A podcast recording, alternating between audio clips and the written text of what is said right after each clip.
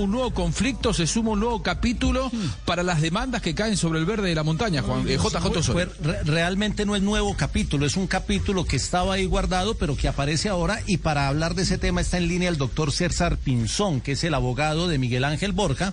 Recordemos que Borja fue vendido de Nacional al Palmeiras cuando estaba en Junior y el jugador está reclamando un porcentaje. Yo quisiera que el doctor Pinzón, eh, dándole la bienvenida a Blog Deportivo, doctor Pinzón, ¿qué es lo que está reclamando Miguel Ángel Borja Nacional y cuál es el proceso jurídico que usted está liderando para reclamar ese dinero?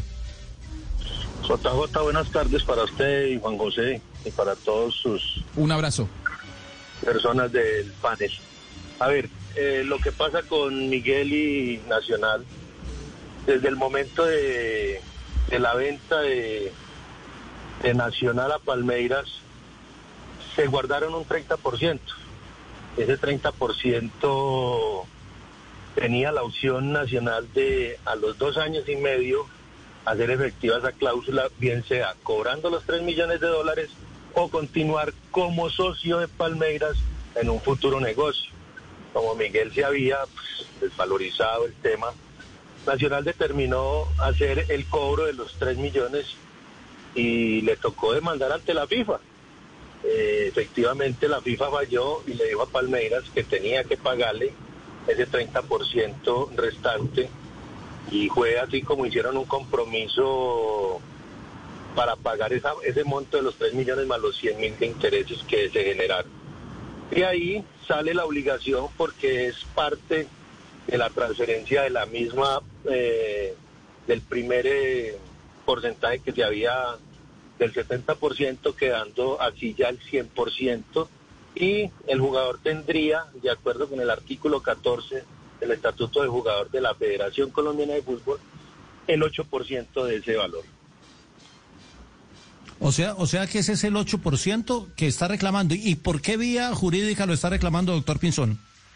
A ver, inicialmente Miguel empezó a hablar con el doctor Pérez cuando su momento estaba, desde comienzos o finales del año pasado, eh, a través de su intermediario, le mandaron cartas, se les hicieron conocer que Miguel no quería, simplemente que le pagara su 8% al que tiene el derecho por el estatuto. E inclusive no estaba cobrando intereses de esa plata que miraran cómo le pagaban y el doctor Pérez le había dicho que tenía que comentarle a su comité, a la junta directiva.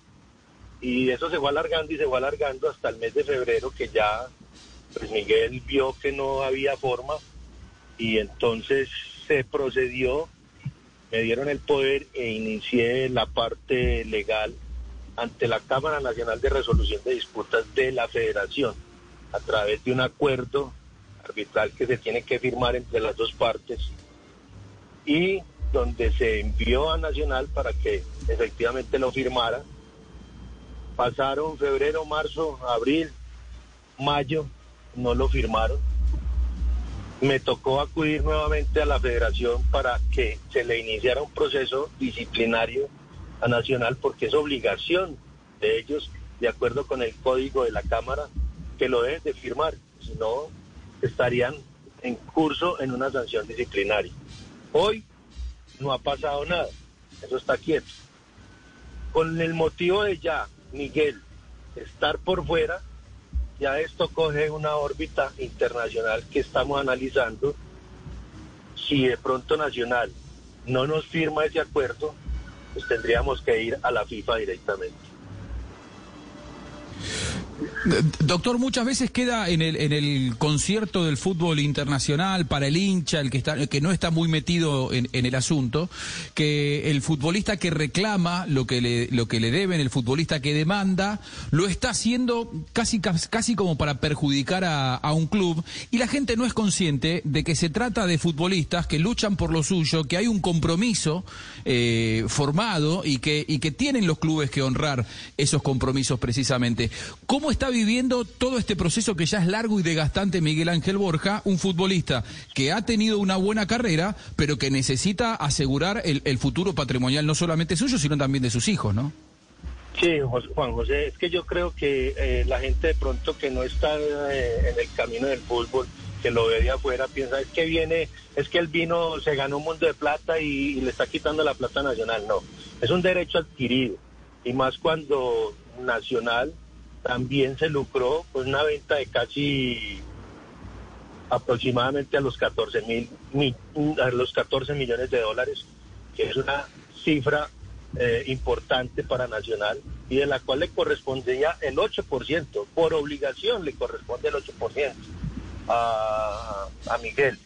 El primer 8% de ese 70% que le correspondió, eh, e inclusive en la negociación, no lo tuvo que pagar Nacional, lo pagó el mismo Palmeiras de acuerdo con la negociación que se hacía.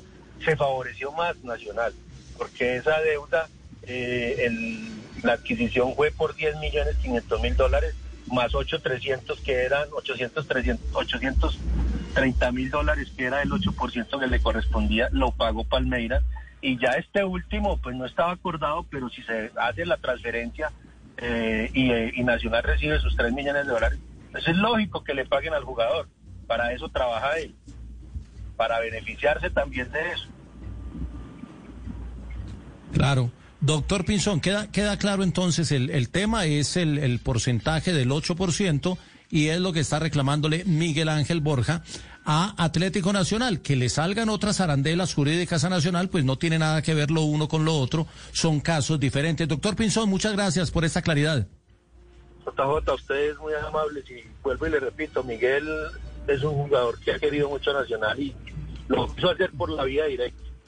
Y fue cuando se habló con el mismo, el doctor Pérez, que era el presidente en su momento, diciéndole que mirara cómo le podían pagar, que en la forma que le fueran a pagar, sin cobrar intereses, pero creo que eh, el respeto de prima sobre todas las cosas. Ahí está, entonces, la demanda de Miguel Ángel Borja Nacional por, por un porcentaje que ya nos han explicado muy bien.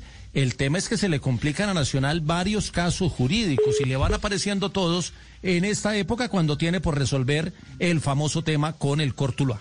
Dos de la tarde, 47 minutos. Hacemos una pausa en el único show deportivo de la radio, Blog Deportivo.